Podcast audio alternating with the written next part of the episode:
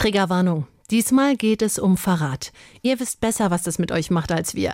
Solltet ihr dann einen wunden Punkt haben, überlegt, ob ihr vielleicht diesmal verzichtet. Hilfestellen und Ansprechpartner findet ihr in den Shownotes. Das hier ist der normale Ablauf. Wir haben es jetzt einmal skizziert, wir haben es mal gezeigt. So passiert es immer. Die erste Regel Kriminalität ist, dein bester Freund wird dich verraten. Die zweite ist, deine Mutter wird weinen. So, das ist safe. Der Gangster, der Junkie und die Hure. Ein Podcast von SWR3.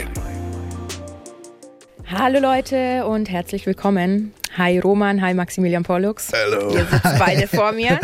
Es ist immer noch so weird für mich. So, hey, Mit dem Maximilian Pollux. Maximilian Pollux. Ich das lass ist mir mich nur noch so. Ehre, dass du hier am Start bist. Meine Frau sagt es so. Das ist sehr gut. Geht's euch Branding. gut? Ja, du. Mai. Das ist immer, das ist immer wenn, du, wenn du Leute runterziehen willst, dann, dann sagst du, fängst du am Anfang an mit, nee, ich habe gerade Probleme. Ich habe in der Therapie gelernt, nein, es geht mir nicht gut, aber es ist okay und es hat nichts mit der Situation Ich mache jetzt mal meine Hose auf, dann. Oh, oh. Ah, es hat einiges verändert. Gerade habe ich mich Schlimmer geht immer. gefühlt. Okay, der Maximilian hat sich heute das Tier die Ratte ausgesucht. Was denkt ihr denn, wenn ihr Ratte hört? Süß. Süß? Ich finde ja Ratten süß. Sausüß. Ich habe ja selber auch ähm, Mäuse zu Hause, Wüstenrennmäuse. Im Auto oder was? Mäuse Nein. und Ratten. Im Käfig. Jetzt habe ich schon gecheckt. Oh Gott. Ah, äh, hart. Wie böse anschaut. Ich Ja, schau das könnt- böse. Das könnt ihr jetzt nicht sehen und ihr könnt den Insider nicht Nein. verstehen. Manchmal, darf ich das überhaupt sagen, du bringst mich um. Ich habe keine Ahnung, worüber ihr lacht Nein, gerade, nein, ehrlich gesagt. Manchmal liegen ein paar mehr Dinge in Taras Auto Aber als bei vielen Leuten, die wir da, kennen. da liegen so Also mein Auto ist nicht der Mäusekäfig, Leute. Ratten. Okay. Nein, also gut. Gut, äh, Gegensatz zu Mäuse. Mäuse gelten eigentlich, sagen die meisten Leute, dass sie süß sind. Aber bei Ratten sind die viele so ein bisschen andere Meinungen. Aber Ratten sind hochintelligent. Sehr intelligent. Aber in der kriminellen Welt brauchen wir nicht reden. Es ist, Toni die Ratte ist nicht ein cooler Dude. Weißt du, so, Auch nicht süß. Der ist auch nicht süß. Wenn jemand der Spitzname die Ratte hat, dann hat er den nicht bekommen, weil er Toni heißt. so ein cooler Dude ist. Also Ratten hier hinterhältig, feige, verschlagen so. Und diese Eigenschaften, ich meine, es ist ein Schimpfwort für einen Mensch. Es ist nicht so, ey, du Ratte. Oder, ey, du Ratte. Hey, du süße Ratte. Du bist ja eine Ratte. Sie ist eine Ratte. Sie Ist ist, wie eine bei Ratte, du bist eine Ratte, das ist auf jeden Fall Wie schlecht. Schlange so. Wie bei ne? dem Esel, ne? Du Esel. Ist auch nicht nett gemeint. Ja. Und in der Literatur tauchen Ratten als Verursacher ganz schlimmer seelischer und körperlicher Qualen auf. Da haben wir vor allem äh, Edgar Allan Poes, die Grube und so. Stimmt, Äh, hast du da nicht auch gesagt, dass das irgendeine Strafe bei den äh, sieben Todsünden war? In einen. Rattengrube geworfen. Ja, sind. genau. Bestimmt. Das war bei Völlerei. Ah, ja. Aber es gibt eine ganz, ganz bekannte Strafe, die auch tatsächlich. Bitte sag das mit dem Eimer. Es ist das mit dem Eimer. Das ist, Yes. Es geht zurück auf George Orwell. 1984 hat das schon beschrieben. Da legt man dir eine Ratte auf den Bauch. Und über die Ratte stülpt man einen Metalleimer. Und jetzt machst du ein Feuer auf den Ugh. Metalleimer. Und die will runtergraben, Ja, ne? die will weg von der Hitze Boah. und die geht dann in den Bauch rein. Ähm, was wir noch haben, ist natürlich äh, in Deutschland die Geschichte des Rattenfängers von Hameln. Mhm. Jetzt in den letzten Jahren hat man aber so versucht, dieses Image ein bisschen zu verändern. Und so Filme wie Ratatouille zum Beispiel. Stimmt, so, ja. Da ist die Ratte smart und Ja. klug und, und will Koch sein. und, sauber wird und sie sauber. dargestellt, sie, ne? ist, sie ist sehr sauber. Und im asiatischen und indischen Raum ist es schon länger so. Da ist die Ratte eigentlich, hat sehr, sehr viele positive Eigenschaften. Ich weiß nicht, ob ihr die Bilder mal gesehen habt von diesem Tempel. Da gibt es einen Tempel in Indien, in dem Ratten Gottheiten sind, so und dann. ah, Da sind eine Menge Ratten. Also mir wird es da ein bisschen komisch. So, ich habe nichts gegen Ratten, aber wenn es viele sind, jo. Brauchst du nicht. In Berlin gab es die Kuvri-Brache. Das war so ein besetztes Gelände von Menschen, die sich nicht ans System halten wollen. Die haben dann da Container aufgebaut und so eine Bauwagenburg. Und da gab es natürlich keinen Strom, kein Wasser, kein gar nichts. Und die haben da gelebt. Und ich habe irgendwann mal jemanden besucht. Da liefen überall Ratten rum. Ich, mir war richtig, wenn ich nicht voll gewesen wäre, wäre es mir nicht egal gewesen. Du, ich kenne sie auch aus dem Knast und es ist mega unangenehm. Also gerade in Nürnberg ist ein rattenverseuchter Knast so. Ey, da habe ich Ratten gesehen. Das klingt, sagt man immer so, aber gr- groß wie Katzen so. Ne? Und Die können riesig sein, ja. äh, was dann aber, wenn es in Zellen reinkommt, sind es dann doch wieder meistens Mäuse meiner meiner Meinung nach. Ist es in dem Knast so unsauber, dass die da immer sind? Oder laufen die, Die, da die laufen rum? vor allem halt im Hof. Aha. Also du siehst jetzt nicht über den Gang laufen, Aha. sondern die laufen halt im Hof Ja, die haben Uniform an. Und schaffen es dann auch mal bestimmt in die Zelle und schaffen es ja. eben schon auch ins Gemäuer. Ich habe Mäuse gesehen, oder halt eine kleine Ratte, ich weiß es nicht genau. Aber die siehst du in der Zelle, da siehst du dann aber auch immer Löcher, ganz, ganz kleine, zum Beispiel rund ums Klo Mhm. oder da, wo die Rohre sind oder so. Da sind dann irgendwie so kleine Löcher und da schaffen die es durch. Ja, die Es können sich überall reinquetschen. Den Ja. Mythos, das, was ich nie selber gesehen habe, dass die aus dem Klo rauskommen auch.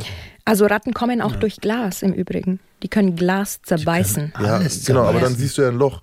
Und die Frage war so, kannst du durch die Toilette kommen? Also kannst du durchs Wasser schwimmen? Also das haben dort in Nürnberg sehr, sehr viele Leute immer erzählt.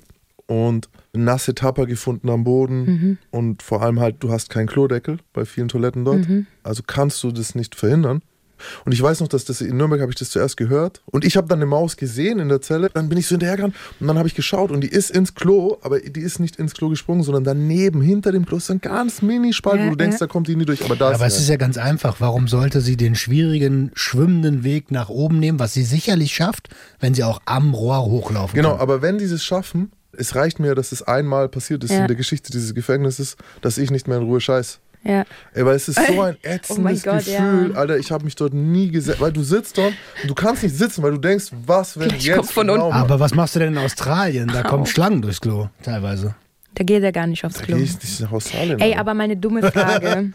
also ich stelle mir gerade so vor, wie ich in einer Zelle sitze, traurig, einsam und dann kommt plötzlich so eine Maus vorbei. Also freut man sich da nicht? so, Nee, man sieht so plötzlich bestimmt. ein Lebewesen. Irgendwer freut Oh sich bestimmt, aber Gott. ich will einfach nicht, dass die mein Brot an- Extra Fleisch.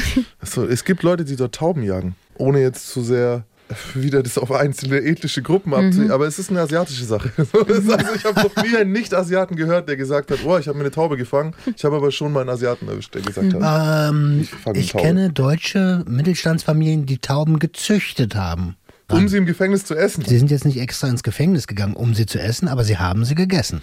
Das Ding ist, man muss dazu sagen, nee, wie gesagt, ich verstehe eh nicht, wie man Fleisch isst, aber das Problem ist, der Mann hat keine Küche gehabt. Der hat keine Küche. Ich nehme mal an, dass die jetzt, die die Tauben draußen gezüchtet haben, die vielleicht einen Backofen hatten und Instrumente, um, um das zu zerlegen oder whatever. Das hatte der nicht. Der hat eine Messer, eine Gabel, ein Löffel und ein Feuerzeug. Aufgrund der Art, wie Tauben leben, ist das Fleisch auch mega zäh. Also du musst es ewig kochen, damit es zart wird. Der hat nicht mal einen Topf. Der kann es im Das ist echt Wasserkocher kochen. Der irgendwie. brät es. Der macht ein Feuer aus Handtüchern. Äh, mit Margarine machst du dann, dass, dass das länger brennt oder in Öl. So brät er seine Taube. Scheiße, Mann. Aber du hast recht, äh, Tara. Tauben sind die Ratten der Lüfte, ne? sagt man so. Gerade Großstadttauben. Ich denke, voll viele Leute werden jetzt irgendwie auch zur Hilfe kommen wollen, den Ratten. Und das ist auch gut so. Wie gesagt, ich habe den Kontext der Kriminalität. Und da ist es nach wie vor ein Riesenschimpfwort. Was weiß ich. Also es ist, wir haben auch schon beim Esel so ein bisschen gemerkt, dass diese Zuschreibungen nicht unbedingt richtig sind. Ich bleibe aber trotzdem heute bei dem negativ gezeichneten Bild, weil es einfach in der kriminellen Welt das Schlimmste ist, als was du bezeichnet werden kannst. Ist es in der kriminellen Welt ähnlich wie in der Realität, dass auf einen Menschen drei oder vier, ich bin mir nicht ganz sicher, Ratten kommen? Also Berlin Ja, hat, ja, ja, äh, ist so. hatte eine ganze Zeit 3, Komma irgendwas Millionen Einwohner und man hat das Ganze verdreifacht auf ungefähr 9 Millionen Ratten. Gibt es in so, Berlin. Genau. Bei Kriminellen ist so, so ist, äh, ein Krimineller, drei Ratten, ja, das, das kommt hin. ähm, was wir auch noch hatten, finde ich, oder es gibt ein paar Sprichwörter, die mit Ratten zu tun haben, zum Beispiel die Ratten verlassen das sinkende Schiff. Oh. Und es ist tatsächlich eine Umschreibung der Tatsache, dass Ratten an Bord eines Schiffs versuchen, sich in Sicherheit zu bringen, wenn dieses, aufgrund von Löchern zum Beispiel, ne, die sie aber selbst in den Rumpf genagt haben, sinkt. Also eine Ratte nagt, nagt, nagt, nagt, oh, ein Loch und dann verpisst es sich. Und Das lässt ist die so anderen bisschen- so dort noch. ja, ja, und die, die nicht mal was dafür können, gehen unter so. Ja. Und das ist tatsächlich übertragbar jetzt so auf die Situation des Menschen, wenn es eine gefährliche Situation gibt, die diese Leute selbst verursacht Ja. haben, dann versuchen sie zu fliehen. Und genau von so jemanden reden wir heute. Ich bin sehr gespannt. Der Mann, um den es heute geht, ähm, ist der Inbegriff der Ratte in der kriminellen Welt. Es gibt äh, im Drogenbusiness einen extra Paragraphen, so den Rattenparagraphen, und das ist der Paragraph 31. Drum. Düdüm. Den werden 31er. Die meisten Eltern aus den Kinderzimmern ihrer Jugendlichen schon gehört haben, weil da irgendwelche Rap-Songs laufen, wo, Du 31er. wo 31er weggehatet werden.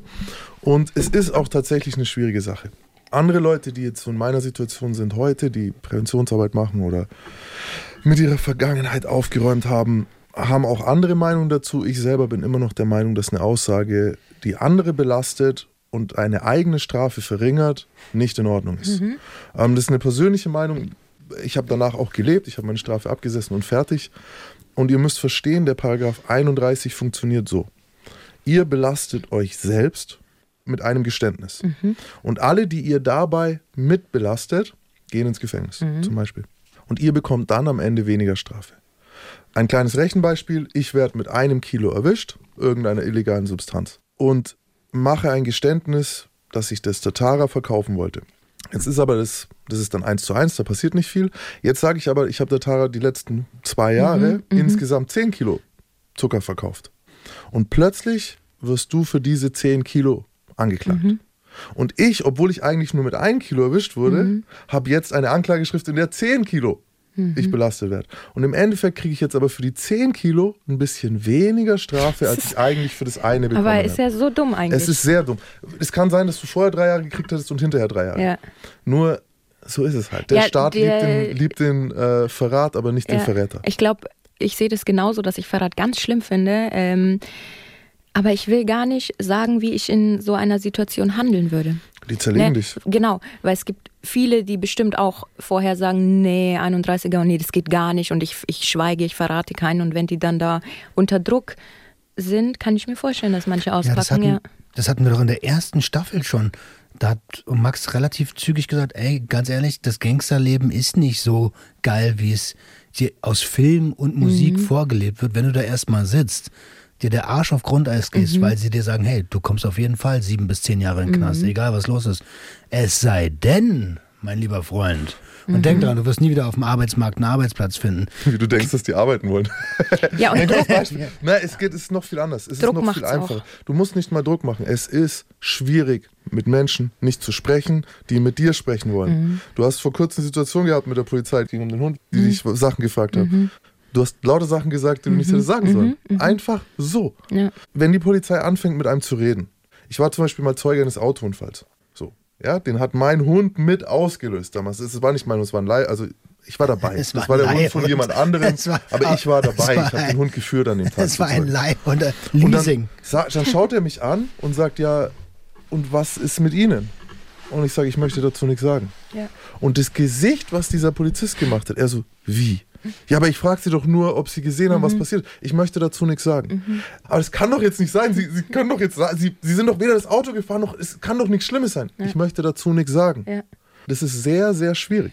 Und, Und die da- wenigsten Leute können das. Und auf einmal bist du tatverdächtig wegen irgendwas Ich anderem. möchte dazu nichts sagen. Schreiben Sie mir einen Brief. Oder Ich glaube, das hast Sie du ja auch in, der letzten, äh, in einer der letzten. Folgen gesagt, nicht mit dem Polizisten reden, nicht reinlassen. Wir werden jetzt hier jemanden sehen, der äh, sich anders entschieden hat. Mhm. Und wir lesen aus dem Original-Vernehmungsprotokoll. Alle Leute, die das jetzt hören, Geil. oder so, der eine oder andere kennt es vielleicht sogar schon, man nimmt den immer so als, ja, der ist aber auch sehr dumm. In dem Protokoll haben wir jemanden, der selber Drogen konsumiert. So wie es aber auch meistens ist. Die Leute sind schon zwei Tage wach, die sind nicht in, am, in ihrer Bestform, die sitzen vielleicht schon seit zwölf Stunden in der Zelle. Äh, und dann kommt das erste Mal jemand und sagt, wie heißen sie denn? Ne? Wollen wir jetzt mal ein bisschen, jetzt sprechen wir mal Klartext. Und dann fangen die Leute an zu reden. Er hat sich sowieso anders entschieden. Also er hat von vornherein nicht versucht zu schweigen, sondern er hat jetzt sich bereit erklärt, den Paragraph kurz, 31 zu nutzen. wie stand der zu dir? Einer meiner besten Freunde. Okay, krass. Also wir kennen uns seit, wir, seit ich fünf Jahre alt bin. Also ich habe... das Äh, macht das Ganze jetzt eigentlich noch krasser. ja, der war dabei, als ich das erste Mal ein Mädchen geküsst habe. Hat geschaut, ob das ein echter Kuss ist so. So klein waren wir, weil wir küssen uns jetzt mit Zunge und er so, ja okay. Und dann hat er sogar noch gesagt, da war gar keine Zunge und so. Und ich, dann haben wir uns nochmal geküsst mit Zunge und so. Er und die Mächtab haben dann beide die Daumen hoch und haben gesagt, ja, das war jetzt ein echter Kuss. Wie dumm. Ja, süß Kinder, finde ich Kinder. Kinder. Ich Ja. finde es süß, ich es irgendwie total dumm. Klasse dumm. oder so, weißt du? Dann hast du dann mal mit der Zunge. Und das war ja auch nicht dann abschlecken, sondern die Zunge einfach nach vorne raus. So, blöp. genau. Das ist super weird halt, weißt du? Äh, Annette, der Kuss geht raus. Habe ich nie vergessen. Ich habe dich nie vergessen, Baby. Ähm, und der war da dabei und er hat viel, wir haben, ich kenne seine Mutter, ich kenne seinen Stiefvater, ich kenne seinen Bruder, ich kenne seine ganze scheiß Familie. Ich habe so viel für diesen Menschen getan, wie es mir damals möglich war, im Rahmen meiner damaligen Möglichkeiten. Und du warst dir bestimmt auch sicher, er wird nie über dich Ich war mir nie bei nichts sicher. Okay, mhm. Aber es ist trotzdem enttäuschend, wenn du dann ja. das so liest. Aber die Wahrscheinlichkeit steigt natürlich, wenn du Leute dein in Anführungsstrichen ganzes Leben lang kennst, dann steigt die Wahrscheinlichkeit, dass du nicht verraten wirst. Das ist eine vollkommen falsche Annahme. Echt? Dass du, äh, kann ich, Vielleicht in deinem kann Kopf. ich jetzt Ja. zum Beispiel, nehmen wir mal den Hausmeister, vor dem wir vorgehen, könnte ich den verraten? Was denn für ein Hausmeister? Den, über den wir vorher kurz geredet haben. Den, den du beschrieben hast als alten Mann. Ah ja, den kennst du ja nicht. Na klar würdest du den verraten. Wie soll ich ihn denn verraten? Ich kenne ihn doch nicht. Was soll ich über ihn denn Ach verraten? so, meinst du Du das? musst, die Leute, die dich verraten, sind immer die, die dich gut kennen. Weil Oh, der muss ja Dinge über dich wissen. Die können ja Sachen über dich verraten. Das ja ist gut, aber zwingend. wenn wir, wir können uns auch ein Jahr lang nicht gut kennen, nur, nur in Anführungsstrichen Geschäft. Also Dann kann er nur Dann- das Jahr verraten. genau, dann kann er nur das Jahr verraten. Aber so. jemand, der dich seit du fünf bist kennt, Der kann viel mehr verraten. Oh Gott, oh Leben Gott, oh ficken. Gott. Es ist so. Das ist immer der, der dich gut kennt. Es ist nie der, der dich nicht kennt. ich würde ihn danach rippen, Alter. Ja, du siehst ihn danach nicht mehr. Es Aber gibt doch auch diesen äh, Spruch, äh, helft mir, bla bla bla, sitzen immer in den ersten Reihen oder in den engsten Reihen, deine Feinde. Achso, die sitzen immer in den ersten. Wir haben uns entschieden, dass Roman den Polizisten liest und ich stelle mir so einen Schnurrbart vor, einfach, dass er einen Schnurrbart hat. Und ich lese meinen Verräter, den ich, weil er halb Pole war, Casteti genannt habe, weil Casteti bedeutet Schlagring. Das ist eine lange Geschichte, aber Leute, die jetzt dem Channel folgen, kennen diesen Mann. Deswegen, ja, ich lese Casteti, du liest den Polizisten. Mit dem Oberlippenbart. Und ähm, ich fange an und wir versuchen es einfach mal. Nochmal, das hier ist ein Originalprotokoll. Und zwar, warte mal, ich kann noch mal kurz das Datum gucken. Ungefähr, nee, Datum fiel jetzt nicht, aber es ging los um 8.49 Uhr. Und zwar hat die Vernehmung in Erlangen damals stattgefunden und das waren so die ersten, die den bekommen haben. Der wurde später als Kronzeuge komplett rumgereicht in Mittelfranken und war ein wichtiger Verräter damals für die Polizei. Ja, ist auch jetzt nicht mehr am Leben. Deswegen Oha. Genau. Also, Originalprotokoll, Aussage, sehr, sehr selten sowas, weil du das natürlich ähm, nur über Anwälte in die Finger kriegst.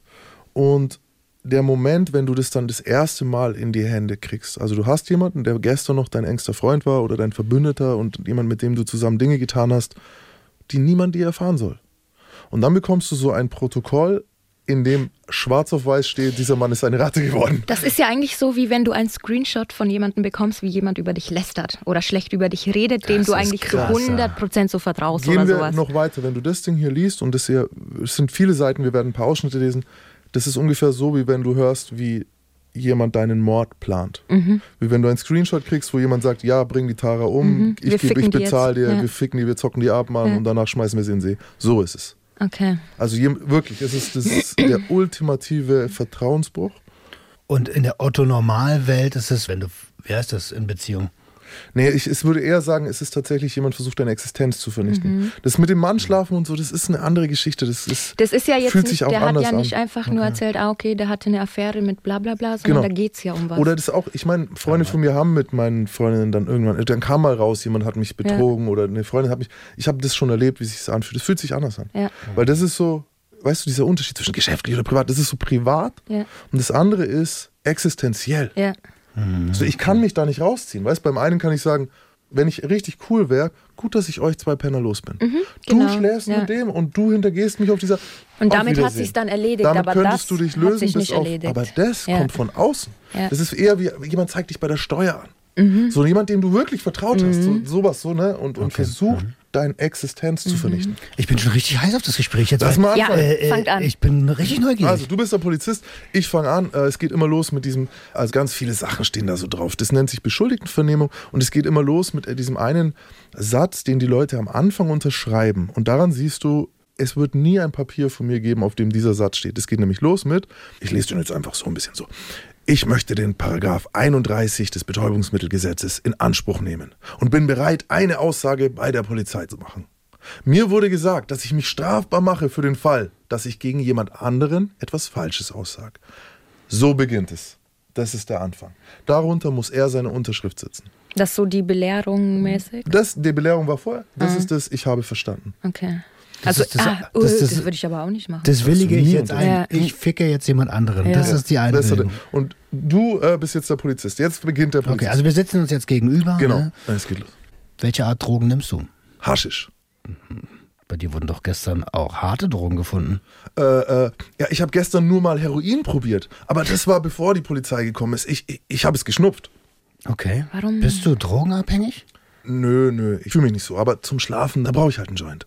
Fühlst du dich denn jetzt gerade vernehmungsfähig oder Ja, ja, kann, ja. kannst du mir folgen, ja? Ja, ja. Okay.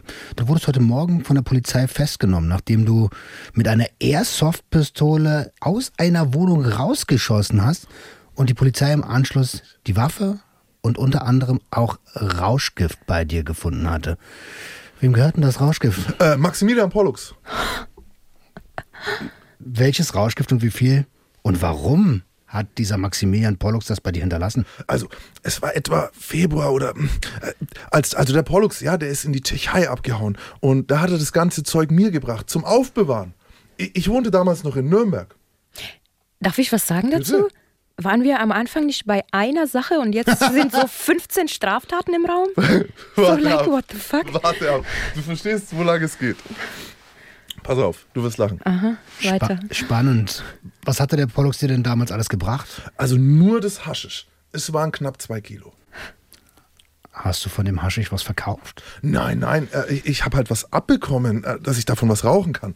Du weißt aber schon, wie viel Haschisch heute bei dir gefunden wurde. Äh, nee. Was für Rauschgift wurde denn noch bei dir gefunden? Hm, vielleicht ein halbes Gramm Age, also Heroin. Sonst nichts mehr? What the fuck? Wie kam der Pollux dazu, dir dieses Haschisch einfach zu überlassen? Also, ähm, wir sind zusammen aufgewachsen. Ich habe in Schweinau gewohnt und wir sind zusammen auf dieselbe Schule gegangen. Es war die Amberger Schule. Ich weiß, dass der Pollux, der macht es seit drei bis vier Jahren, einmal in der Woche nach Berlin gefahren Alter. war und sich immer so in etwa ein halbes Kilo Speed geholt hat. Der Pollux hat dann das Speed verkauft. Ich gebe auf Nachfrage auch zu, dass er mir ab und zu auch etwas davon für den Eigenkonsum gegeben hat. Oh, ich habe sogar ein bisschen was vom Pollux gekauft. Es war aber ganz selten. Ich habe nicht viel geschnupft. Vielleicht so in der Woche ein Gremmler, wenn überhaupt. Ey, das ist alles gerade real, ne? Das ist ja, das ist ein Film. Das ist so geil, wie Was? du drin. Wie, Und jetzt pass auf, alle, die nicht schlafen. Was ist die nächste Frage, die der Polizist jetzt stellt? Komm, ich löse es auf. Löse es auf, bitte frag. Okay, das wären ja rechnerisch fast 150 Gramm in den letzten drei Jahren, die du vom Pollux gekauft hast. Äh, verdammt, äh, nein, nein, so habe ich es gar nicht gemeint. Okay, ein Gramm, die oh, niemals. Äh, ich habe erst wieder mit dem Pollux seit zwei Jahren zu tun. Äh, ich schätze, dass ich vom Pollux grammweise in der Zeit maximal 40 Gramm Speed gekauft habe. Ich gebe aber auch zu, dass ich Ecstasy von ihm gekauft habe. Ach, das, auch noch. Das war auch vereinzelt. Vielleicht insgesamt 20 Stück. Mehr hatte ich von ihm nicht. Der Pollux hat die Ecstasy beutelweise zu Hause. Weil die auch jede Woche, die Ecstasy hat er auch aus Berlin geholt. Mal waren auf den Ecstasys Pyramiden, mal Delfine, mal Mitsubishis, Mercedes, manchmal 008, manchmal 007 drauf. Hm. Wie viel hat der Pollux denn da äh, in der Woche in Berlin geholt? Das so 250 bis 500 Stück Ecstasys. Hast du die Beutel Speed und die Beutel Ecstasy mit deinen eigenen Augen gesehen oder wie kannst du das bestätigen? Oh. Äh, ich war öfter als einmal in der Woche beim Pollux damals in Fürth. Und äh, vorher hat er in einer anderen Wohnung gewohnt, aber ich habe die Ecstasies gesehen. Die hat er immer so in Alufolie gehabt, das Speed in Plastikbeuteln und der Pollux hatte auch LSD. Der hatte alles. Er hatte Papiertrips, Mikros und Tropfen. Und kannst du das mengenmäßig so ungefähr festlegen? Ja, also der Pollux hat mir gesagt, dass er auch einmal einen Bogen gekauft hat. Einen ganzen Bogen, 100 Stück. Die hat er aus Holland gehabt. Aber die habe ich nicht gesehen, den Bogen. Ein Bogen? Ein Bogen LSD ist 100 Trips. Bottler nennt man das in der Fachsprache. Das sind so perforierte Löschblattbögen, die bedruckt sind mit den buntesten Farben und geträufelt sind mit Genau. äh, Lysergsäure-Diethylamid. LSD. LSD. Damals waren es Jubiläumshoffmänner.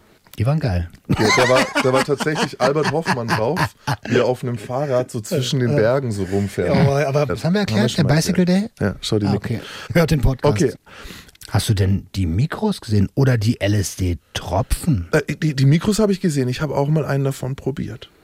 Und das war ganz komisch, weil es waren ganz kleine schwarze Kügelchen und ich bin auf der Straße danach gelaufen und die Autos, die waren alles so kleine Go-Karts für mich. Das würde ich nicht mehr nehmen. Also machen wir eine ganz kurze Bestandsaufnahme. Es ging los mit, also es müssen mindestens zwei Kilo Hasch bei ihm in der Wohnung gewesen sein, weil über die haben sie schon geredet. Ein bisschen Heroin. Was er Alter, aber gemacht hat, jetzt? aus Versehen hat er einfach Speed gestanden, Ecstasy gestanden. Der berühmteste Fehler, den er gemacht hat, war dieses, ah ja, ich habe nur ein Gramm gekauft. Ja, wie, wie, wie, wie lange kennen Sie sich denn so? Ne, ja, zwei, drei Jahre. Und na, dann haben sie, und wie viel haben sie geholt? Ja, na, nicht mehr als ein Gramm pro Woche. Und der Polizist Ja, rechnet schon in der Woche, sofort genau. hoch, wie Ja. viele Wochen es sind. Und dann kommt plötzlich eine absurd hohe Zahl zustande. Und er, er, in dem Moment, Polizist Roman weiß jetzt noch nicht, dass keiner ein Gramm pro Woche kauft. Aber wartet. Lasst dieses Theaterstück weitergehen. Zurück zu Pollux.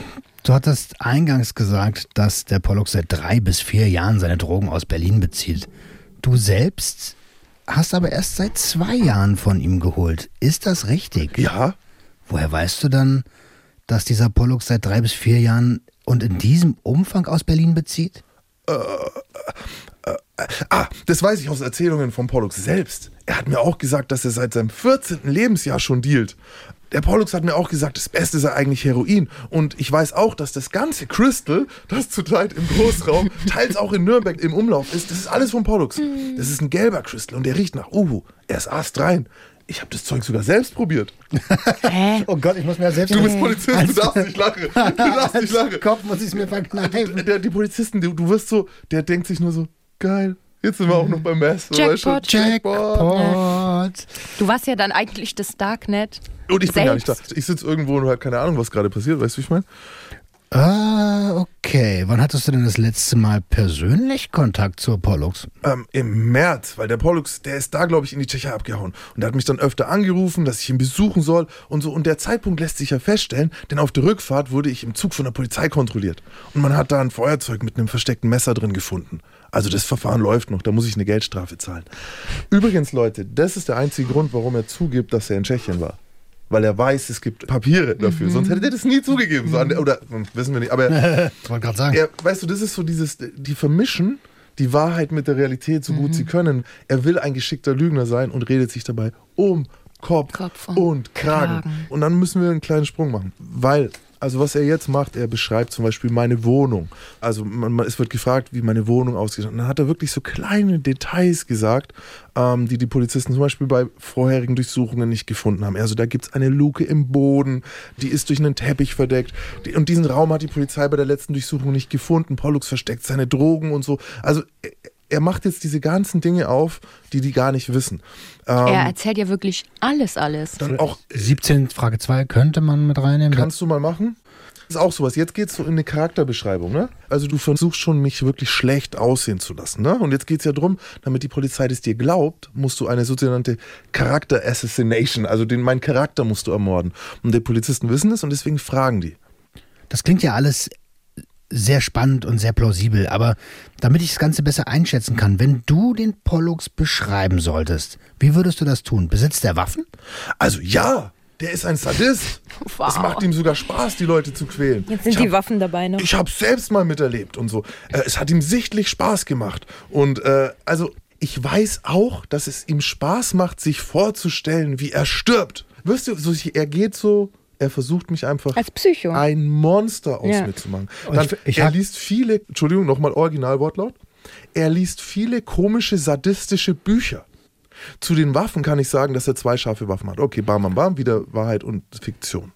Wo hast du denn diese Waffen gesehen und wann war das? Ich habe die eine Waffe kurz bevor Pollux letztes Jahr in den Knast musste, bei ihm in der Wohnung gesehen. Er hat sie mir dort gezeigt, wo er sie aufbewahrt hat. Das weiß ich aber jetzt nicht genau, wo die jetzt ist. Die andere Waffe habe ich gesehen, nachdem er entlassen wurde, Ende letzten Jahres. Er hat mich besucht und die Waffe mitgebracht. Er wollte sie mir verkaufen. Ich wollte sie jedoch nicht. Brauchst du Und- vielleicht eine kurze Vernehmungspause? Das ist alles sehr, sehr ich viel hier ich gerade. glaube, ich brauche eine kurze Pause. Jetzt kriegt er seine kurze Pause. Dann machen wir einen kleinen Sprung. Jetzt gehen wir zum. Warte mal, wo ist denn die Leberkäse-Geschichte? Ah, hier, genau. Vernehmungspause, Seite 21. Zu, wir sind jetzt übrigens bei vier die Stunden Verhör. schon. Leberkäse-Geschichte ist gut. Ja, wir sind jetzt schon vier Stunden Verhör und äh, jetzt ist es schon 13.21 Uhr. Ähm, ich habe zwei Leberkäsbrötchen zum Essen bekommen und ich kann der Vernehmung jetzt weiterhin folgen. Hat es dir geschmeckt? Es war sehr lecker. Machen wir doch gerne. Ihr der seid wirklich nett zu mir. Das hat er jetzt nicht gesagt. Das schön. jetzt, okay. und dein, also, dein leibliches Wohl ist uns, da sind wir schon sehr das besorgt. merke ich jetzt. Du hast aber in der Vernehmungspause gerade was sehr Interessantes gesagt. Und zwar hast du da erklärt, dass du seit drei Jahren schon von regelmäßigen Geschäften des Pollux weißt. Du hast gesagt, dass das so ungefähr seit dem 19. Lebensjahr geht. Ist das richtig? Ja, Hm? Und von wem hast du überhaupt dein Rauschgift bezogen? äh, äh, eigentlich nur vom Pollux. Der hat mich auch auf Speed gebracht. Eigentlich auf alles. Zum Speed, zu den Pillen und zum LSD habe ich ja bereits ausgesagt. Ähm, Nochmal ganz kurz zu dem Heroin, was wir bei dir gefunden haben. Oh. Ähm, du weißt das noch, dass wir das bei dir gefunden haben. Ne? Woher hast du das? Äh, Das habe ich, äh, das habe ich in Frankfurt vorgestern gekauft. Es war ein Gramm für 35 Euro. Wie ich bereits gesagt habe, ich habe gestern Abend zum ersten Mal von diesem Heroin geschnupft. Den Rest hat die Polizei. Und das Haschisch und das Marihuana, hast du das bei den Pollux erworben? Ja, ja, regelmäßig, seit meinem 19. Lebensjahr. Kannst du ungefähr eingrenzen, wie viel, wie oft und in welchen Mengen du von Pollux erworben hast? Jetzt muss ich vorsichtig sein. Äh, etwa wöchentlich im Wechsel Haschisch und Marihuana, was halt der Pollux gerade hatte. Überwiegend habe ich für 20 bis 30 Euro gekauft. es kam auch mal vor, dass ich für 50 Euro gekauft habe, aber fast nie für einen 100er. Ah, okay, auf Nachfrage gebe ich jetzt noch an, die Käufe für 20 oder 30, das war etwa halbe halbe immer. Okay, und mich interessiert die ganze Zeit, bist du berufstätig? Und wenn ja, seit wann? Ich mache eine Ausbildung als Elektroanlagenmonteur. Und davor habe ich auch mal als Haustechniker gearbeitet. Und ich habe mein Geld immer regulär verdient. Ein Hinweis steht jetzt so da im Verhörprotokoll und jetzt sagen die, Castetti wurden nun die Gegenstände vorgelegt, die von uns heute Nacht sichergestellt wurden. Ferner waren Sachen dabei, die der Nachdurchsuchung mit Einverständnis von Castetti aufgefunden wurden. Gegenstand 1. Verpackungsmaterial von Haschischplatten, erfahrungsgemäß je ein Kilo mindestens. Also dieses Verpackungsmaterial und auch das andere Haschisch in einem Karton vom Pollux habe ich so zum Aufbewahren bekommen. Also in diesem Karton. Und ich habe den Karton zu Hause aufgemacht, weil ich wollte den nicht einfach so rumstehen lassen. Und das Verpackungszeug, das habe ich dann in den Mülleimer rein. Die anderen beiden Haschischplatten, die steckten so in dem Verpackungsmaterial drin. Mit Ausnahme dieses einen kleinen Stückes. Ähm, du weißt aber schon, dass das nicht, also es klingt für mich unlogisch. Es klingt für mich nicht glaubhaft, dass jemand leeres Verpackungsmaterial zum Aufbewahren übergibt. Ah, äh, da, da, war doch was drin, da steckten einzelne Platten drin.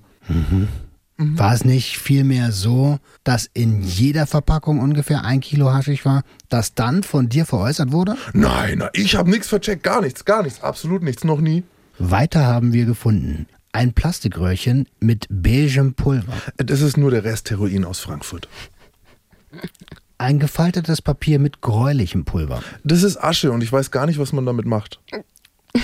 Zellophan mit beigen Bröckchen, Eieiei, das ist auch noch ein bisschen Heroin aus Frankfurt.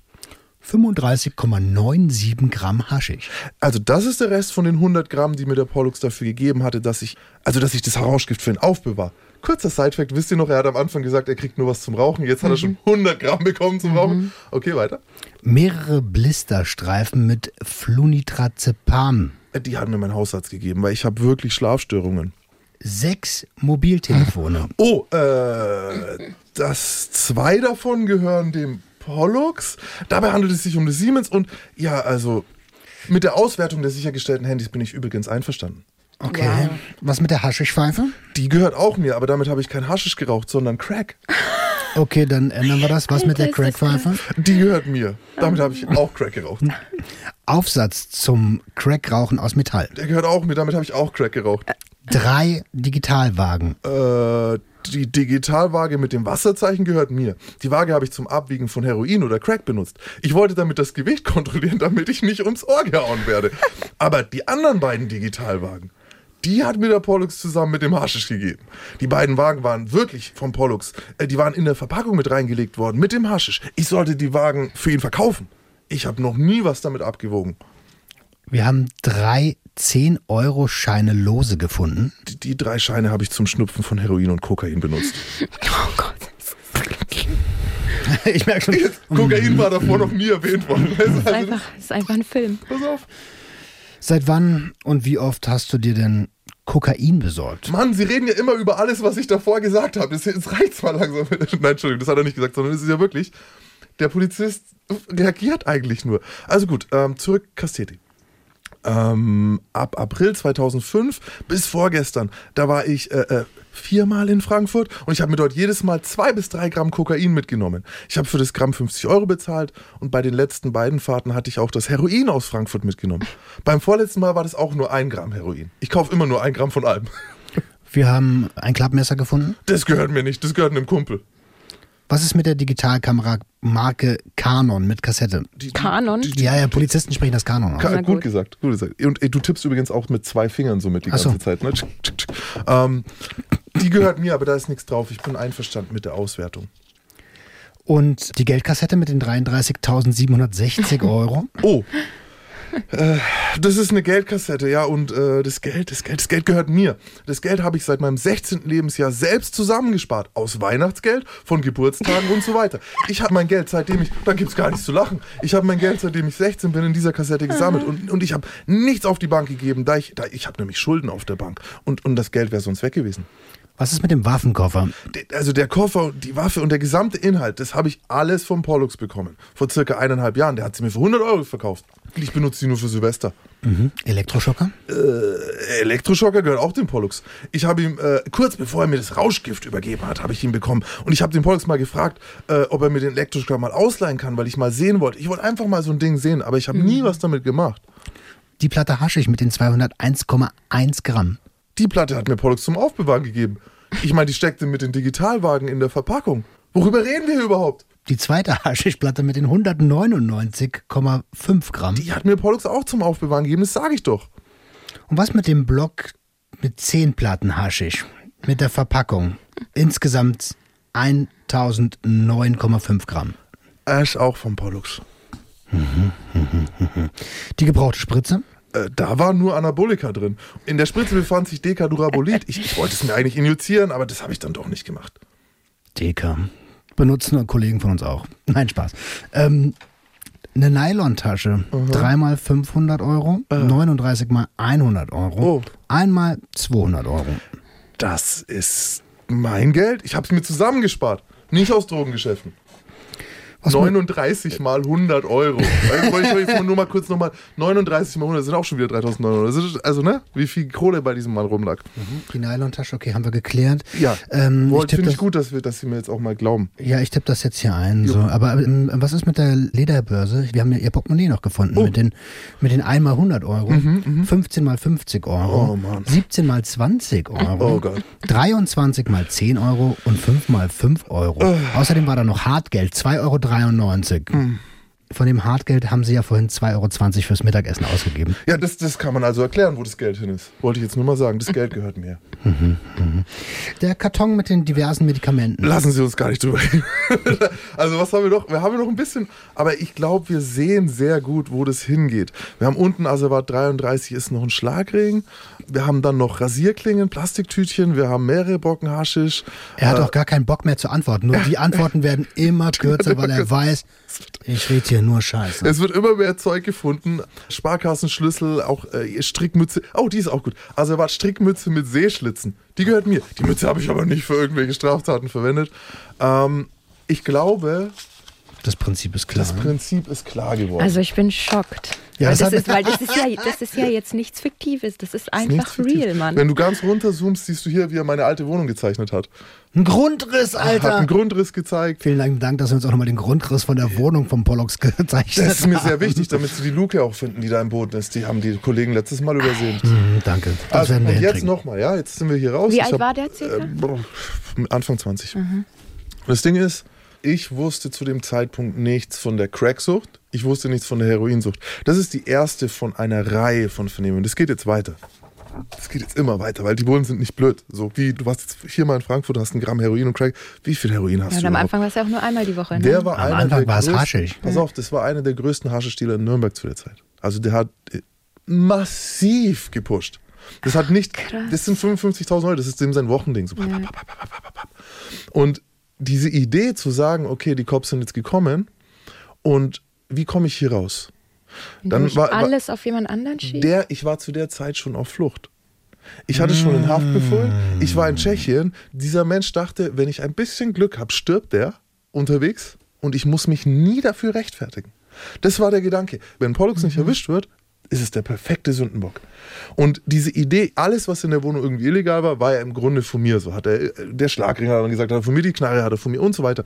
Die Idee dahinter war, vielleicht wird er nicht erwischt. Ich glaube nicht mal, dass er jetzt in dem Moment schon, weißt du, so sich vorgestellt hat, dass er irgendwann mir in einem Gerichtssaal gegenüber sitzen wird. Eine Sache habe ich die ganze Zeit gestern beim Lesen und eben beim Lesen auch gedacht. Ihr Wichser seid der Grund, warum wir Fachgeschäfte brauchen. Für psychoaktive Substanzen. Für Drogen. Dieser Typ, ja, man, das Problem ist halt, er hat halt eine Heroinsucht entwickelt in der Zeit, wo ich auf Flucht war, so, und ich habe das nicht mitbekommen. Also, ne, wir hatten mäßig Kontakt so weil ich habe zu den Leuten, die aktiv gedealt haben, eigentlich keinen Kontakt gehalten.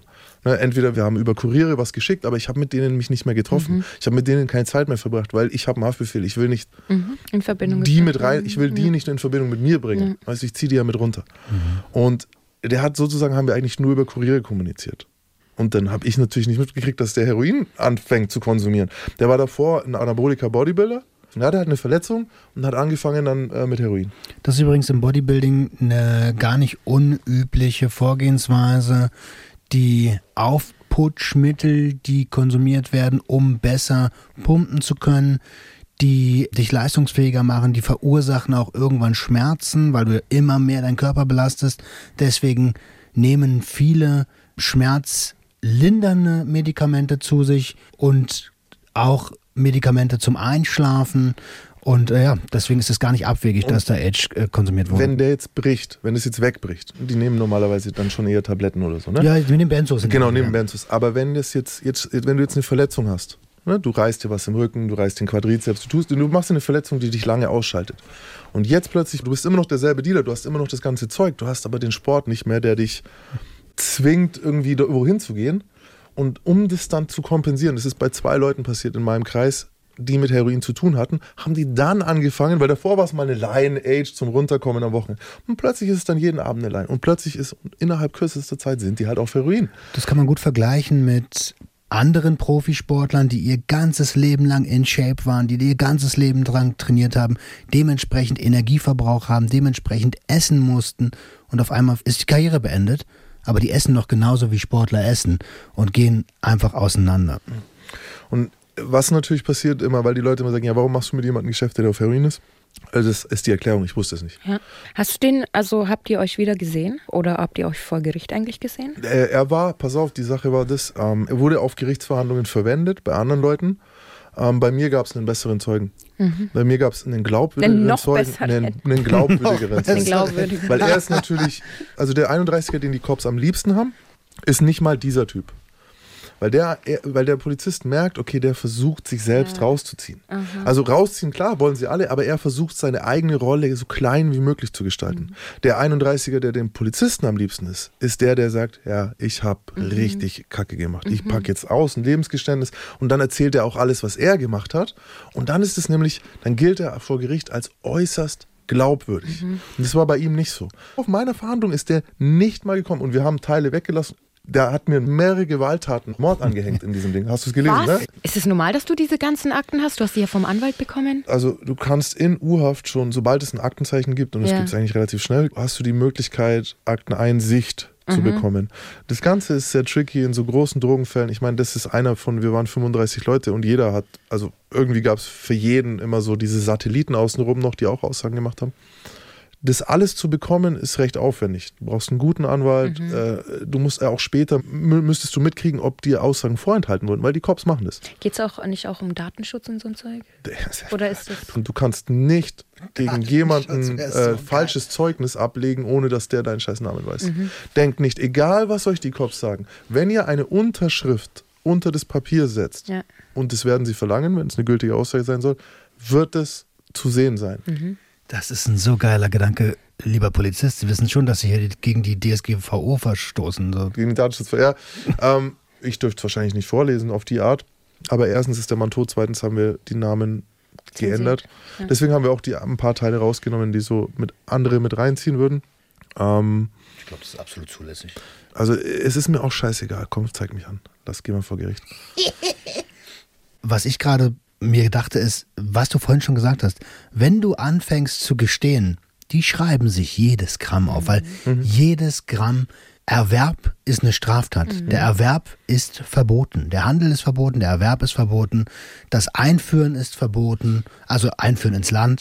Weißt du, diese Aussage, zu was die geführt hat, die hat zu 55 Mal diese Menge Ecstasies geführt zum Beispiel auch. Ja? Die haben gesagt, 250 Gramm Speed hast du geholt in der Woche. Das über einen Zeitraum von, ja gut, wir geben dir mal 50 mal 250 Gramm Amphetamin. Und du bist so da, wow. Deswegen ist mein Urteil auch, ich habe ja am Ende 220 Jahre bekommen. So. Ich so, ich, du, die, du brauchst einen Taschenrechner, um auszurechnen, was hier gerade passiert. Weil diese Aussage hat sich jetzt so locker gelesen. Ne?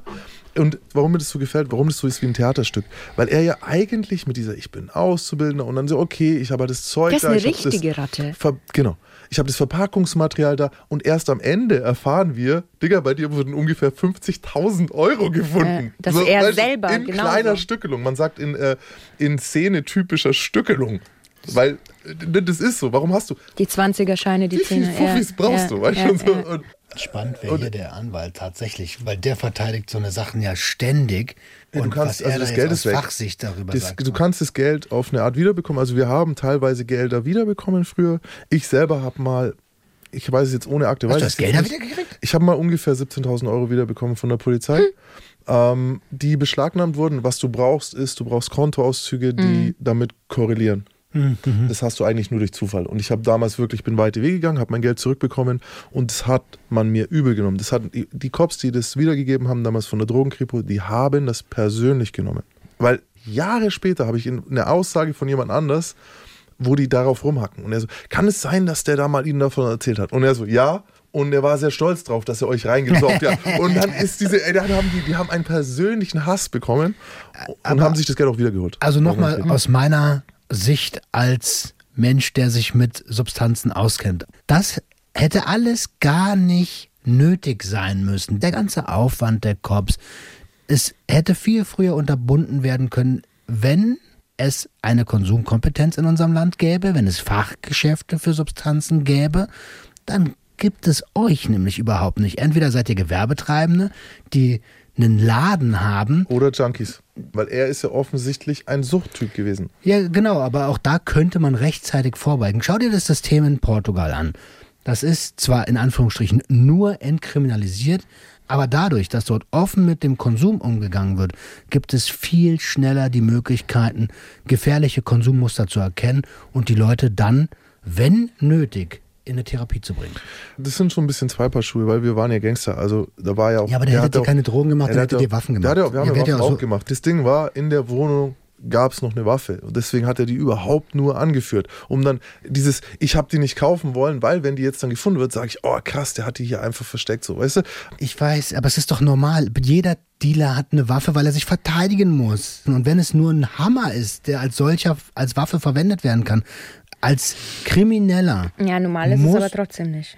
Doch, Oder in, darf's in unserer Welt sein? ist es normal. Aber es ist nachvollziehbar, dass du, wenn du eine kriminelle Sache machst, die eigentlich nur, in Anführungsstrichen, nur Vertrieb ist, dass du dann etwas brauchst, um dich zu verteidigen. Weil In du keine Rechtssicherheit hast, Genau. wie alle Wo willst du anderen. hingehen? Zum Anwalt? So, du kannst eben schlecht auf Zahlung klagen. Ja. So, und damit hat es schon auch ein bisschen so zu tun. Das andere ist natürlich, wozu werden die Leute gezwungen, die in dieser Szene sind? Was passiert so? Er hat ja damit auch, er ist nie wieder geworden. Dieser Mann ist heute tot.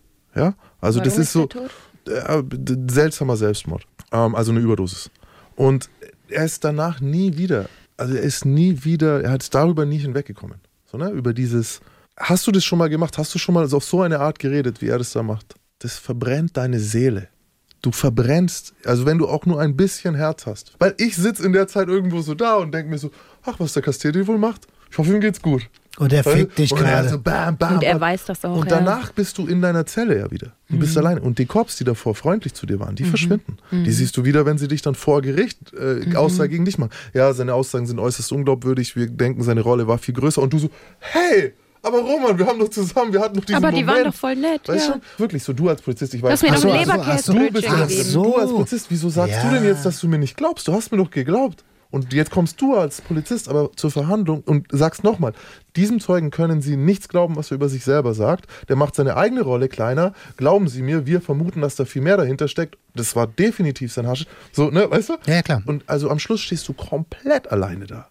Weil man sagt immer dieses so, der Staat liebt den. Verrat, aber nicht den Verräter. Ja. Und ich habe das mehrfach gesehen, dass diese Leute danach, wir haben doch schon oft drüber geredet, Leichen im Keller zu haben. Mhm. Das ist eine richtig fette Leiche. Leiche im Keller. Und die kriegst du nicht mehr raus. Du kannst nur sagen, okay, ja, danach, ja gut, ähm, das war jetzt mein Weg, um damit abzuschließen. Dann musst du aber gleichzeitig so stark sein, dass du dein Leben komplett änderst. Mhm.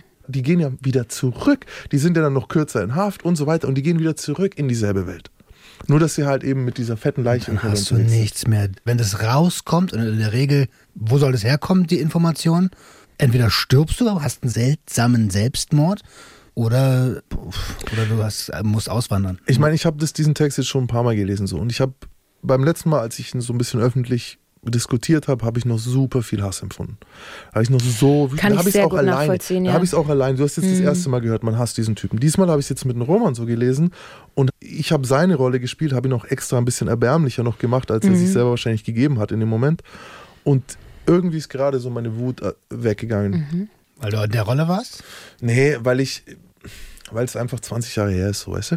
Und ich auch kein Mensch mehr bin, der hassen will. Und das haben mir viele Leute damals gesagt, so, ey, du, diese Sache hast du nicht verarbeitet. Und ich glaube, ich habe gerade einen Schritt gemacht, der mir geholfen hat, das zu verarbeiten. Mega Weil ich habe das jetzt so oft, weißt du, ich, dieses Ding lag ja dann jahrelang. Ich habe meine ganzen Akten sogar weggehabt schon. Ich habe die weggeschafft. Ich habe die ein Jahr lang gehabt, nach der Haft. Und beim Konntest Umziehen, es nicht lesen, ne? beim Umziehen, das sind so zwölf Ordner gewesen oder so. Also eigentlich zwei, drei größere Kartons.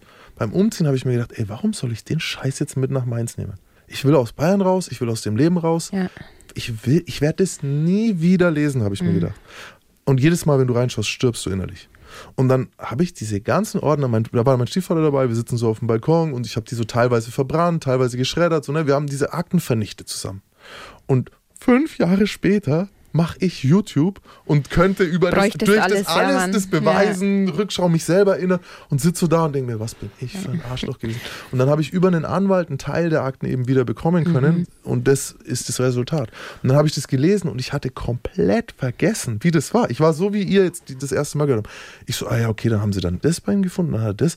Und dann am Schluss und nach und nach immer mehr und es wird schlimmer und schlimmer und schlimmer so. Und Ich habe eigentlich gelacht. Ich war gar nicht, also ich habe gestern auch beim Ja. Lesen gelacht, weil ich habe das nur aus der Sicht des Cops gelesen Hammer. und aus der Sicht eines Vertrieblers und denke mir so, geil, Alter. Vorlage, In der Alter. Situation, du kannst alles machen. er, Vorlage, er gibt dir eine Vorlage nach der anderen. Und das Ding ist, was mir die ganze Zeit durch den Kopf geht, ist, also für jeden, der das jetzt hört, das passiert jeden es geht jetzt Tag. gerade. Jetzt es gerade sitzt einer im Ferrari. jeden Tag und für deutlich weniger. Wir reden hier über schon eine recht große Menge, aber das passiert für deutlich weniger. Für deutlich, Das deutlich machen Leute weniger. gerade eben, die mit 10 Gramm Gras erwischt wurden, verraten gerade ihren Kindheitsfreund, sind 17, weil der ihnen die 10 Gramm Gras Wegen verkauft hat. 10 Gramm. Dort rennen sie rein, finden 50 Gramm, dieser ganze Verwaltungsapparat. Und ähm, ich habe übrigens in den Niederlanden, ich bin in den Niederlanden verhaftet worden und man hat versucht, mich zu verhören, mehrfach so. Und es war halt, ich habe von Anfang gesagt, also es gibt definitiv keine Aussage. Dann gab es so die Idee, dass ich äh, ein bisschen was gestehe, dann darf ich in den Niederlanden bleiben. Dann habe ich ein, zwei Sachen, die ich halt alleine in den Raub dort, habe ich gesagt, na gut, schaut, dort und dort, da findet ihr da rumgeschossen mit einer Waffe, bla bla, zieht die Kugeln außen, äh, findet ihr Kugeln vielleicht. Und habe mit denen ja da geredet, hatte ein bisschen Konversation mit denen. Und die kamen dann einmal zu zweit oder zu dritt und dann haben sie mich nach dem 31er gefragt. Die so, ey, wie ist das? Das gibt's bei uns nicht. Und dann sagt der Original, der ist eingestiegen, der Polizist dort mit der Frage, macht es das nicht alles sehr schmutzig? Mhm. Der Cop. Der Korb sagt es zu mir und ich so, ja. Und es gibt von mir zum Beispiel, wird's auf der ganzen Welt wird's nie eine Aussage geben, die unterschrieben ist. Und das haben die dort auch gar nicht. Du bist ein Verbrecher, du wirst uns jetzt nicht, du willst nicht. Okay, hier ist ganz anders. Weil du ja, du tauscht ja Strafe. Und jetzt überleg mal, das ist eigentlich wie ein, früher haben wir gesagt, okay, wenn wir Leute foltern, gestehen die alles. Deswegen haben wir aufgehört, Leute zu foltern, weil was wollen wir, ist die Wahrheit, nicht nur einen Schuldigen. Was ist das? Du hast Angst, fünf Jahre ins Gefängnis zu gehen, weil du einen Fehler gemacht hast. Tara, jetzt sag ich, ich kann das dir ersparen. Verrat doch mal einen Roman. So, weißt du? Ey, Roman. Ich stehe jedes Mal da wie ein Idiot. Fünf, sechs Jahre. Musst aber die Steffi verraten. Und so Mach geht ich es weiter. nicht. Und es wird immer größer und immer weiter. Und irgendwann reicht auch deine Geschichte nicht mehr. Weil die kommen. Die kommen einen Tag, zwei Tag, drei Tag. Ey, es reicht noch nicht, das reicht noch nicht. Und dann erfindest du. Und dann drehst du und dann machst du es schlimmer. Und dieser, wie gesagt, er gesteht dort Dinge, die definitiv nicht so passiert sind. Nur um halt weniger Strafe zu kriegen. Um von ihm abzulenken. Ja, und das auch noch. Aber einfach diese Angst, so dieses. Zwei perfide Sachen. Einmal das Spiel mit der Angst, Ja. dass Menschen zu Ratten werden. Und das zweite perfide Ding ist das System, in dem das Ganze passiert. Also es macht auf jeden Fall aus Leuten, die sensibel sind, die ängstlich sind, aus denen macht es Ratten. Das ist so.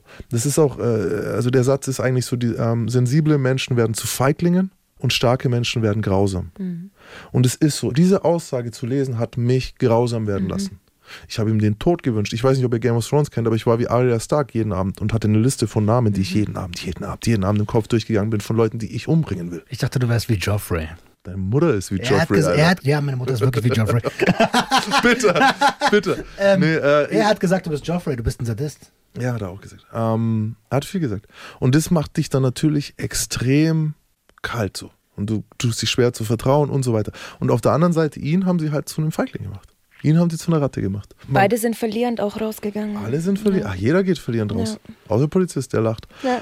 Ich kann nur sagen, wirklich, ähm, überlegt mal über euch selber, bevor ihr jetzt zu sehr über ihn urteilt. Wie gesagt, ich habe Mhm. sehr streng über ihn geurteilt. Ich sehe es heute ein bisschen anders. Ich habe gelernt, dass Verrat eben viele Ursachen hat. So ist, ey, wir wissen, nehmen wir doch mal einfach, der Mann ist seit drei Tagen wach und hat, macht gerade einen Age-Entzug. Wie sieht's denn jetzt aus? Mhm. Plötzlich ist es schon nicht mehr so. Ich habe ihn jetzt auf eine gewisse Art gelesen, aber wie ist, wenn er eigentlich so gelesen hat? Ey, ey Mann, Leute, können wir nicht, können wir nicht aufhören damit? Ich halte es nicht mehr aus. Und dann sagst du, doch, sag uns. Ja, okay, es, ist, es gehört ein Pollux. Weißt du? Was ist, wenn dieser Mann in der Situation schon so einen Leidensdruck hatte, weil er auf Crack und Heroin hängen geblieben war und du in Bayern nicht substituiert wirst, während du in U-Haft sitzt? Boah, das, äh, Weißt du, dann stirbt der tausend Tode. Was ist, wenn das Leberkäsebrötchen das erste war, das er seit 20 Stunden zu essen bekommen hat? Was ist, wenn man gesagt hat, ey, entweder wir reden oder wir zerstören jetzt deinen kleinen Bruder, wir fahren zu deiner Mutter, was finden wir vielleicht da noch? Und so weiter. Weißt du schon, also Folter halt. das alles haben sie mit mir übrigens gemacht. Und Schlimmeres. Und ich habe trotzdem nichts gesagt. Aber es gibt bei jedem Menschen den Punkt, wo er bricht.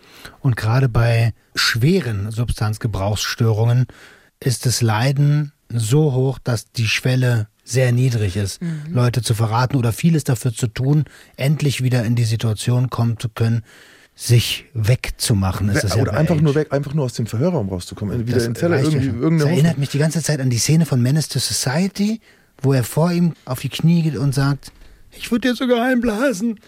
Und dann knallt er ihn einfach ab, weil es eine Ratte ist. der Gedanke, dass man nicht aussagt, es ist wirklich schwer. Noch, vielleicht jetzt auch mal dazu noch, weil, wenn dir versprochen wird, du gehst nach Hause. Und jetzt stell dir vor, du hast irgendein Problem, das nicht eine kranke Mom, du hast irgendwas, du, du willst, du musst raus. Das ist der Gedanke. Und man gibt dir so diesen Rettungsanker. So, wenn du uns jetzt genug sagen kannst, was wir schnell verifizieren können, ne, was wir, wo wir was finden, wen wir schnell schnappen können, dann können wir versuchen, dich rauszuholen. Leute, das ist immer eine Lüge. Die Polizei hat nicht die Macht, euch freizulassen. Ja. In diesem Fall bräuchtet ihr einen Staatsanwalt und einen Richter. Und die kommen nicht einfach so. Also äh, das, was die Polizei sagt, wir legen Wort für euch an, wir lassen, das ist gelogen. Übrigens, in Deutschland ist es erlaubt, den zu Verhörenden zu belügen. Wir beide, wenn wir dich verhören würden, wir dürften sagen, Mensch, Tara, du brauchst uns nichts mehr erzählen. Steffi hat schon alles gesagt. Die hat schon alles gesagt. Und, äh, und jetzt gesagt hat, Du, ja. und jetzt rate doch mal, in welchem Licht sie dich hat dastehen lassen. Also, ich und auf einmal geht Also, deine Fantasie Ich frage mich, warum, ich über du, Steffi ich frag mich, aus, warum ne? du sie schützt. Warum ja. du diese Frau schützt. Und äh, es gibt tatsächlich, bei, in meinem Fall war es sogar noch schlimmer, weil die hatten teilweise, ihr kennt mich, ich bin echt, ich habe eine kurze Zündschnur und die haben teilweise Leuten äh, äh, Tonbandaufnahmen äh, vorgespielt, wo ich am Ausrasten gerade bin. So, weißt du, wo ich gerade so, wenn ich den erwisch, Alter. So, wie, Und wo haben ist gesagt, Habt ihr das den gesehen? über ihn dann. Das war über den, aber nicht in dem Fall, bei einem anderen Fall. Der hat übrigens keine Aussage gemacht, obwohl ich gesagt habe, ich steck seinen Kopf auf einen Spieß. Und er hat dann, er hat dann auch so. Joffrey. Ach, fuck you. Die Methoden sind stabil, so die sie haben. Und die Macht, die sie haben, ist stabil und die ist auch real. Der Druck ist real.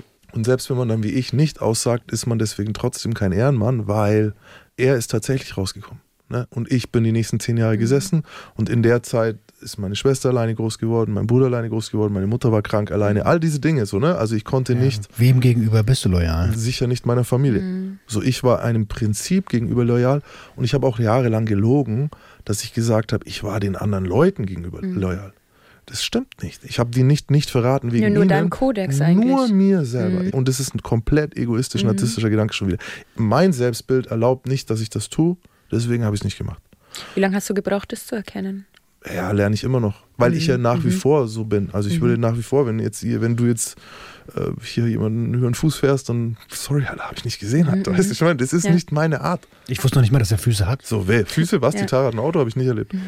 Ja. Ihr Koffer ist da drin. Welcher Koffer? Was? so, also kann, Nein, der ist kommt in der da rein? Hotelrezension. Anwalt, Anwalt. Schon wieder zu viel gesagt. Anwalt. Für die jeweilige Was, Fachsituation. was aber ich schön finde, ne? ist, wir haben das jetzt einmal gezeigt. Lacht nicht zu sehr über diesen Menschen.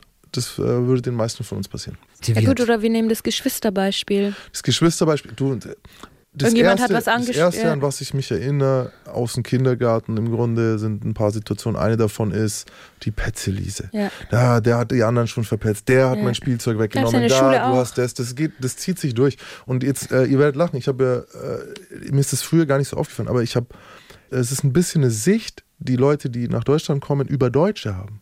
Dass es Denunzianten sind. Mhm. Dass du hier erzogen wirst, deine Nachbarn zu bespitzeln. Das kennt man in anderen Kulturen mhm, ist so deutsch, ja. nicht. Dass du sagst, ey, der Nachbar hat aber so und so. Das ist hier ganz normal. Mhm. Und das hat viele Ursachen. Unter anderem war es in der DDR den Leuten zum Beispiel eingeprügelt worden, auf eine gewisse Art. Ich wollte gerade sagen. Ja. Ne? Und es ist natürlich hardcore bei den Nazis im Dritten Reich. Da ging es um deinen eigenen Kopf so und da haben sich Leute eben entschieden. Und der dritte Grund, der vielleicht sogar noch größer ist, der Staat hier funktioniert. Wenn du rufst die Polizei und sagst da, denn beim Nachbar rauchen die gerade einen Joint im Garten, dann kommen die. Mach das mal in Tschechien, Alter. Weißt du, in Tschechien kommt keiner. Sag mal, ja, mein Nachbar macht der. Okay, schön für dich halt. Da kommt keiner. Hier kommen die, ermitteln, ne? Und, und, und dadurch, es funktioniert halt. In München kommen sie immer. Egal wen sie verhaften wollen. Mein Opa hat mich dazu erzogen, nichts zu sagen. Und das war eins der allerersten Sachen. Petz nicht. Die Ich Fresse. wurde auch so ähm, erzogen, auch in der Schule, nichts petzen. Hm. Und ich habe auch immer auf die Petzen herabgeschaut. Hat mir gar nicht getan. Könnt ihr mal erzählen, wie ihr, wie ihr es empfindet? Weil jeder kennt, glaube ich, das Gefühl, verpetzt zu werden. Ist sehr unangenehm. Vielleicht eine Sache vorher noch. Ich weiß, jetzt Leute da, gerade Leute, die mich jetzt vielleicht nicht kennen, die dann sagen, ja, aber was beschwerst du dich denn? Hast du doch gemacht auch. Warum, wa- was, warum soll das der nicht sagen? Du hast es ja gemacht. Ähm, erstens habe ich das nicht gemacht. Ich habe dieses Hasch nie gesehen, Mann. Ich, das war nicht meine Wagen, das war nicht mein Hasch, das war nicht. Ich habe mit dem was bei ihm gefunden. Ich war schon ein Jahr nicht mehr oder zehn Monate nicht mehr in Deutschland. Ich habe damit nichts zu tun gehabt. Ähm, habe ich andere Sachen gemacht? Ja. Aber wenn es darum geht, äh, dass ihr euch auf der einen Seite könnt ihr euch nicht auf Rechtssicherheit berufen und auf der anderen Seite sagen, ja, aber er hat, du hast ja was gemacht. Nochmal, es geht nicht um ein Verantwortung wegschieben, sondern es geht um, es ist eine Prinzipienfrage so. Und ich will mich nicht darüber beschweren und das habe ich auch noch nie, dass ich verurteilt wurde. Ich habe noch nie gesagt, ich hätte nicht verurteilt werden dürfen, ich hätte nicht so eine hohe Strafe kriegen dürfen. Werdet ihr von mir nie hören. Ich wäre in jedem Land der Welt, zu jeder Zeit, aller Zeiten, wäre ich verurteilt worden. Trotzdem tut so eine Aussage weh. Ich habe einmal in meinem Leben jemanden richtig verraten. Das war im Rahmen einer Firmenauflösung. Und ich habe zwei Geschäftsführer gehabt, die ich beide sehr gemocht habe. Und der eine hat einen Satz gesagt, von dem ich wusste, dass es den anderen ficken wird. Und habe das bei dem dann platziert.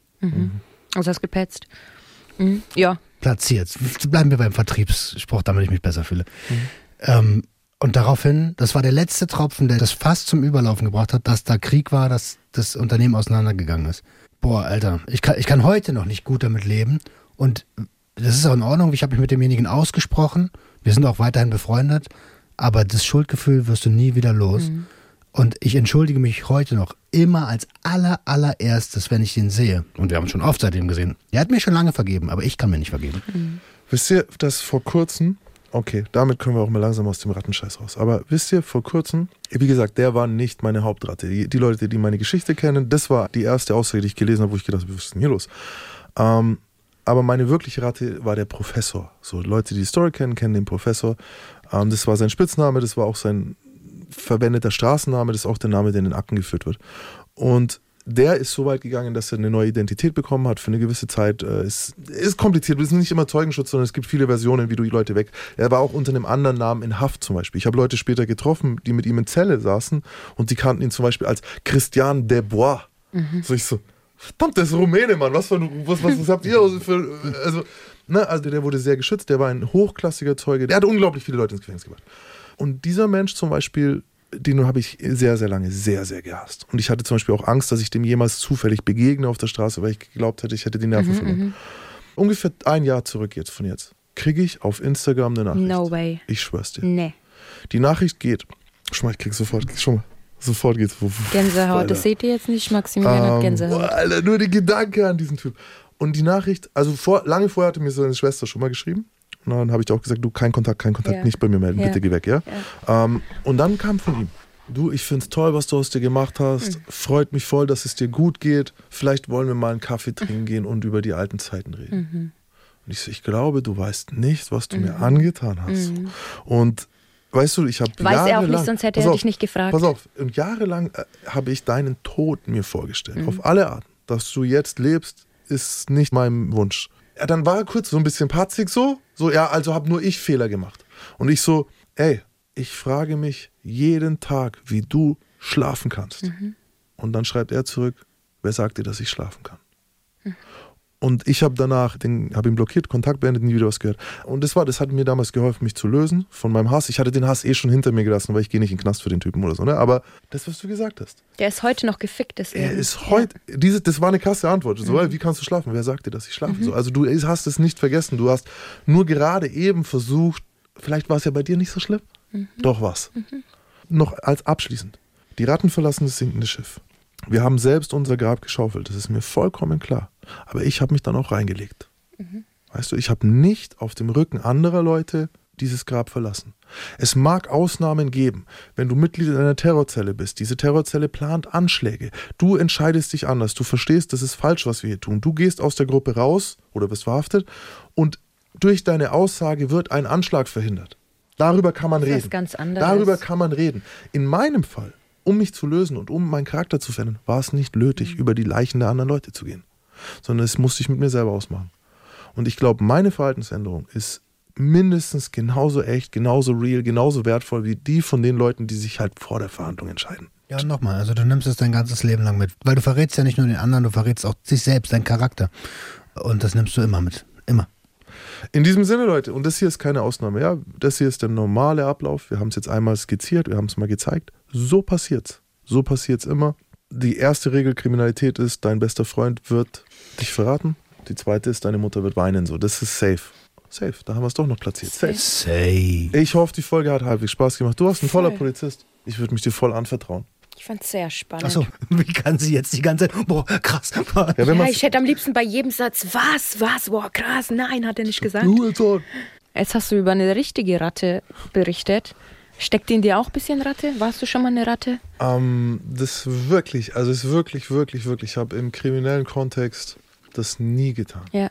Ich habe das auch nie in der Schule getan. Es war, Ja. ich konnte das nicht. Ich habe so oft Strafen bekommen. Ich habe sogar Strafen bekommen für Leute. Ich habe sogar nicht mal Aussage gegen ihn gemacht. Die haben mich ja auch, weißt du, und das Ja. ist immer so, sogar die Gangster sagen dann oft so, ja, aber der hat ja zuerst Aussage gemacht, dann habe ich. Nein, auch das nicht. Was ich aber getan habe, ist, ich habe sinkende Schiffe verlassen. Und Mhm. Die du auch zum Sinken die gebracht ich, hast? bei denen ich Mhm. genauso teil war, dass dieses Ding untergeht. Also hätte ich zum Beispiel, weil ich vorher gesagt habe, hätte ich gewusst, und das ist die Wahrheit, hätte ich gewusst, dass er Heroin konsumiert oder halt einen, so gefährlichen Konsumieren von Heroin und Crack hat, hätte ich ihn verlassen. Ich hätte ihm weder geholfen, noch hätte ich mich dafür interessiert. Ich hätte einfach aufgehört mit ihm. äh, Von ferne hätte ich gesagt, oh ja, der ist gefallen. Tut mir leid für ihn. Und das ist, die, diese Eigenschaft hatte ich definitiv. Und wenn wir das als Ratteneigenschaft definieren, das haben wir am Anfang gesagt, ähm, die verlassen ein sinkendes Schiff in dem Moment, wo das Loch, mit dem sie selbst mitgegraben haben, das habe ich getan. Das ist, so wie wir es definiert haben, auf jeden Fall ein Rattenmove. Aber, knock, knock, knocking on heaven's door. Ähm, aber, das finde ich vollkommen in Ordnung. Das macht jeder Mensch, der sich schützen will. Was man aber nochmal betonen kann, nicht muss, ich glaube, das ist klar, in unseren drei Lebenswelten werden Ratten nicht alt. Überleben. Ja. Es gibt alte Ratten. Es gibt ein paar alte Ratten. Es gibt ein paar Splinter da draußen. Meist, oh, Meister ey, zieh Meister Splinter nicht in den Dreck, Es gibt Alter. ein paar Ratten da draußen, die, die alt geworden sind, aber sie, man sieht sie ihnen an, es sind bös, bös, bösartige Leute. Also ich kenne, ich habe das schon gesehen. Du spürst es in denen ihr Nähe, weißt du? Die sind auch krank. Das darf man nämlich auch noch sagen. Also es macht krank. Leichen im Keller machen krank. Und Ja, Weil du immer Last auf dir hast. ja, und oder du musst spielen oder es wegdrücken. Kannst ja mal gucken auf YouTube. Es gibt ja äh, True Crime und es ist ja gerade am Aufblühen, dass Menschen über seelische Befindlichkeiten sprechen. Schau dir die Leute mal ganz genau an. Manche haben eine Körperhaltung, die sind gebrochen, obwohl die die krassesten waren früher. Mir ist gerade was eingefallen. Weißt du, wo mir das Spaß macht, Verräter zu sein? Hm. Bei Leuten, die andere Leute verraten. Mhm. Wenn zum Beispiel eine Freundin oder irgendjemand zu mir herkommt und mir irgendwas steckt, was ich total scheiße finde, dass die das mir gerade gesagt hat Mhm. oder dass die denjenigen verraten hat, dann verrate ich die. Bei dem? Ja. Als Jetzt Strafe. erzählt dir nie wieder jemand was. Ja, jetzt ist vorbei.